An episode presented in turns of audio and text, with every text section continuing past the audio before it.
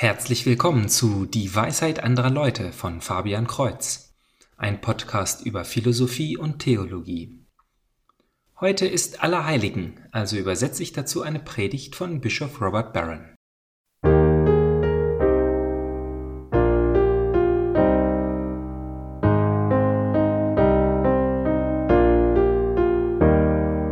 Gerade haben wir Halloween hinter uns. Das ist natürlich All Hallows Eve, der Vorabend von Allerheiligen. Es ist schade, dass wir diese Assoziation zu oft vergessen. Halloween hat einen sehr starken spirituellen Unterton. Es ist eine Art, die dunklen Mächte zu verspotten. Deshalb verkleiden wir uns, deshalb halten wir Bilder des Todes hoch. Es ist nicht nur, um uns zu erschrecken, es ist fast das Gegenteil. Es ist zum Verspotten, über die Mächte des Todes zu lachen. Und wir tun dies mit großer Zuversicht am Vorabend von Allerheiligen, weil wir in den Heiligen diese große Chance auf ein Leben sehen, das Gott uns anbietet. Okay, lasst uns über die Heiligen sprechen. Alle Heiligen.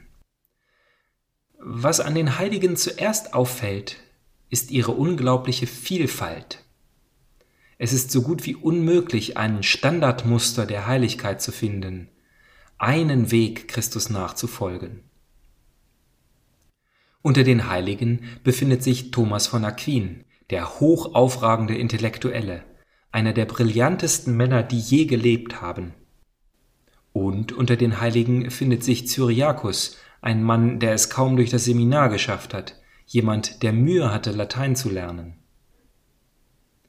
Unter den Heiligen ist Vincent de Paul, der paradigmatische Heilige der Stadt. Und unter den Heiligen ist Antonius, der in der Härte und Einsamkeit der Wüste Heiligkeit gefunden hat. Unter den Heiligen ist Bernard von Clairvaux, der auf den harten Steinen seines Klosters kniet und ein Leben in Buße und des Gebetes führt. Und wir finden Hildegard von Bingen, die singt und Blumen wirft, wild in Gott verliebt. Wir finden unter den Heiligen Albertus Magnus, Albert der Große, den Lehrer von Thomas von Aquin, dieser schrullige Wissenschaftler, halb Philosoph, halb Zauberer. Und wir können unter den Seligen, denn noch ist er nicht heilig erklärt, Gerard Manley Hopkins finden, den sanften Dichter. Da ist Peter, der hartgesottene und pragmatische Fischer. Und da ist Edith Stein, Sekretärin von Edmund Husserl, Kollegin von Martin Heidegger, dem berühmtesten Philosophen des 20. Jahrhunderts. Unter den Heiligen gibt es Jean d'Arc, die Armeen anführt. Und da ist Franz von Assisi, ein Friedensstifter, der im Alleingang versuchte, die Kreuzzüge zu beenden. Unter den Heiligen gibt es den reizbaren Hieronymus und die fast zu süße Therese de Lisieux. Da ist Katharina von Siena, die sich Päpsten entgegenstellte. Da ist Coelestin V., der nur ungern Papst wurde. Da ist der ernsthafte Bruno. Und da ist Philipp Neri, dessen Spiritualität auf Lachen beruht. Wie erklären wir diese große Vielfalt? Ich würde das sagen. Gott ist ein Künstler und Künstler lieben es, ihren Stil zu ändern. Künstler freuen sich über die Fruchtbarkeit und Kreativität ihrer Fantasie. Wenn Sie diesbezüglich Zweifel haben, besuchen Sie das Picasso-Museum im Pariser Stadtteil Marais. Dort sieht man in praktisch jedem Raum einen anderen Picasso. Derselbe Künstler, der den größten Teil des 20. Jahrhunderts durchlebt hat, aber es scheint, als hätte Picasso jedes Jahrzehnt seinen Stil geändert. Wenn Sie klassische, sorgfältig entworfene Figuren mögen, finden Sie das bei Picasso. Sie mögen Mythologie, das finden Sie in Picasso. Sie mögen helle, lebendige Farben, das werden Sie auch finden. Sie wollen düstere Blautöne, Sie finden es in Picasso. Sie wollen die seltsamsten Abtraktionen. Auch das finden Sie in Picasso. Jedes Zimmer ist es ein anderer Picasso. Nun, die Heiligen sind Gottes Meisterwerke. Er wird nie müde, sie in verschiedenen Farben zu malen, nach unterschiedlichem Stil und in verschiedener Komposition. Hier ist eine Analogie von Thomas von Aquin. Gott ist in seiner Einfachheit wie ein reines weißes Licht. Aber wenn dieses Licht im Prisma der Schöpfung gebrochen wird, zerfällt es in unzählige Farben, jede für sich ein Unikat, jede für sich ein Aspekt des Lichts. Und diese Farben, das sind die Heiligen. Jeder spiegelt einen Aspekt der göttlichen Realität auf seine oder ihre ganz eigene Art wider. Wie ist Gott? Schauen Sie sich die Heiligen an. Nicht nur einen, nicht nur zwei, nicht nur zwölf oder einhundert. Schauen Sie sich alle Heiligen an, um ein Gefühl für die Intensität von Gottes Heiligkeit und Vollkommenheit zu bekommen. Sie spiegelt sich in allen Heiligen wider. Diese wilde Vielfalt der Heiligen zeigt uns noch etwas anderes. Es bedeutet, dass jeder von uns einen Heiligen finden kann. Die Heiligen sind nicht einfach Vorbilder oder zu bewundernde Menschen, vor allem sind sie Freunde. Wenn wir eine Hingabe an einen Heiligen haben, finden wir einen Seelenfreund. Wir finden einen spirituellen Führer, einen, auf den wir uns persönlich verlassen können. Beachten Sie, wie oft wir in unserem Gebet, insbesondere im liturgischen Gebet, uns auf den Schutz der Heiligen berufen. Und so können Sie in diesem reichen Kreis von Heiligen mit Sicherheit jemanden finden, der Ihrer Persönlichkeit ähnlich ist, ähnlich in Temperament, Hintergrund und Interessen. Was für eine Gnade war es für mich, schon sehr früh den heiligen Thomas von Aquin entdeckt zu haben. Ich hatte dieses sehr tiefe intellektuelle Interesse am Glauben, ihn zu verstehen. Und da war Thomas von Aquin in dieser gewaltigen Komplexität seines Intellekts. Er war da, um mein Begleiter zu sein, um mein Freund zu sein, um mich zu führen. Wie auch immer ihre Persönlichkeit, ihr Interesse, ihre Herkunft und ihr Stil, sie finden einen Heiligen, der mit ihnen vereinbar ist und mit ihnen in Freundschaft durch das Leben gehen kann. Sie finden einen himmlischen Seelenverwandten. Machen Sie ihn oder sie zu einem Teil Ihres Gebetslebens.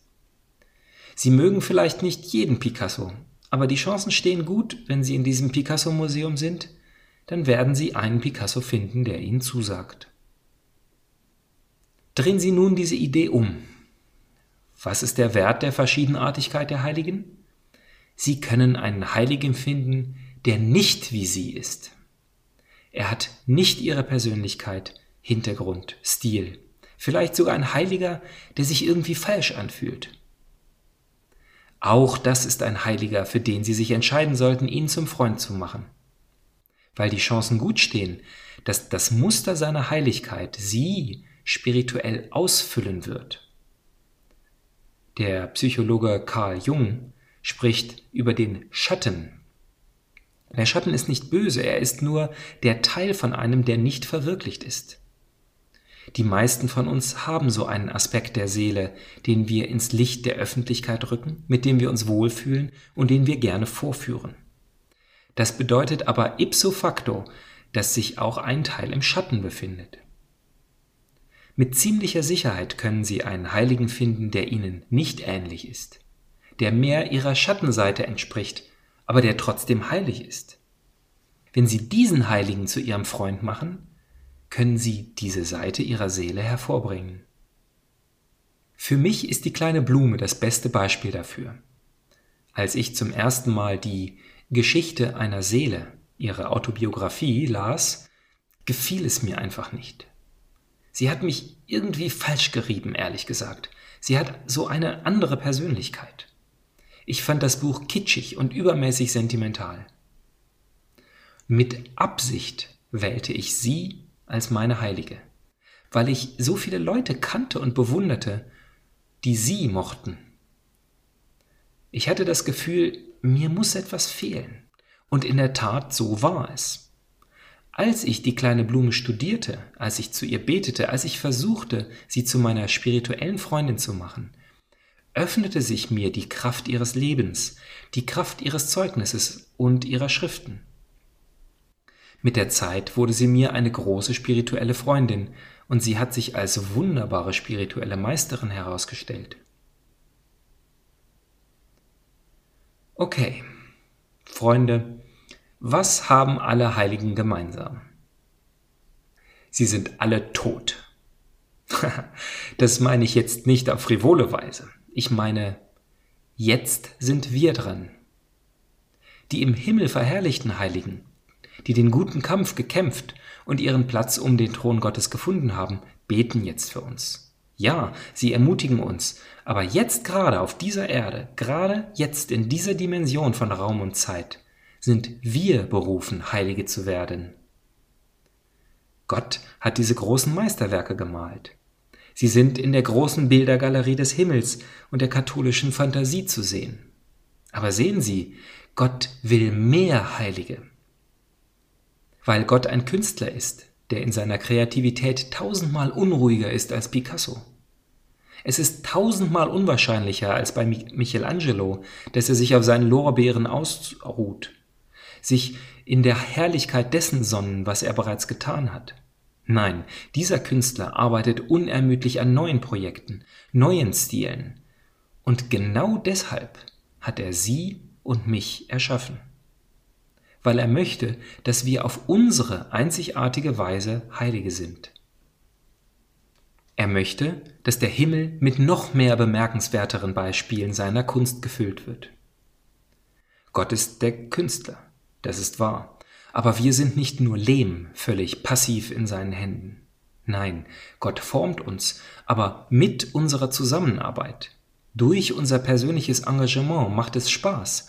Das ist das Drama und die Glorie.